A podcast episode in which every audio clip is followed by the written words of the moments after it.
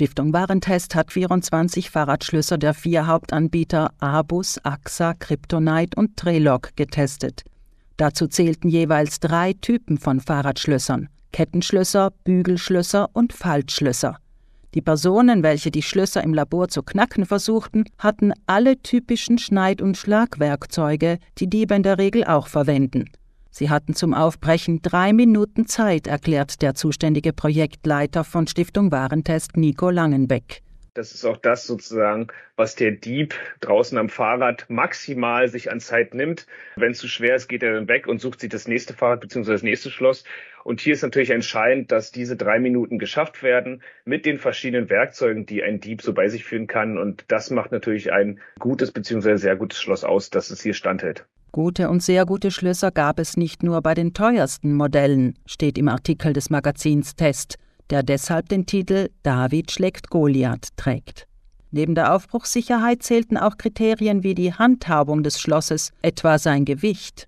Ein Schloss von mehr als drei, vier Kilogramm herumzuführen sei nicht notwendig, sagt Langenbeck.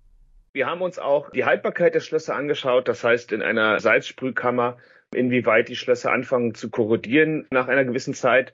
Und wir haben die Schlösser auch hinsichtlich der Schadstoffe untersucht. Äh, man hat sie doch mal in der Hand. Es gibt halt auch Fahrradfahrer, die schließen mehrfach am Tag ihr Schloss auf und ab und haben sozusagen immer wieder den Hautkontakt. Auch das haben wir uns angeschaut. Von einem selbst zusammengestellten Kettenschloss rät der Fachmann ab.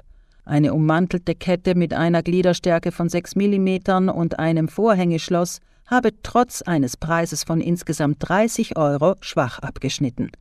Die Schlösser der höheren Sicherheitsklasse hätten andererseits fast alle gut abgeschnitten, würden aber bis zu 200 Euro kosten, gibt Langenbeck zu bedenken. Aber man muss auch sagen, auch Schlösser der mittleren Sicherheitsauslobung, die dann halt entsprechend nur 40 bis 70, 80 Euro kosten, haben auch zum Teil sehr gut abgeschnitten. Testsieger wurde ein Kettenschloss von Kryptonite das rund 60 Euro kostet und 1,3 Kilogramm wiegt.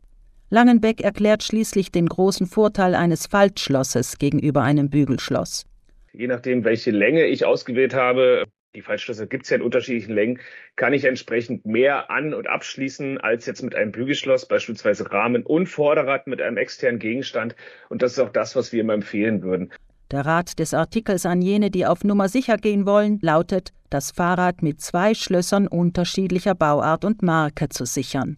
Damit könne man einmal das Rad an einem Gegenstand befestigen und weiters das Vorder- und Hinterrad mit dem Rahmen zusammenschließen. Das würde die Diebe meist so abschrecken, dass sie sich ein anderes Fahrrad aussuchen.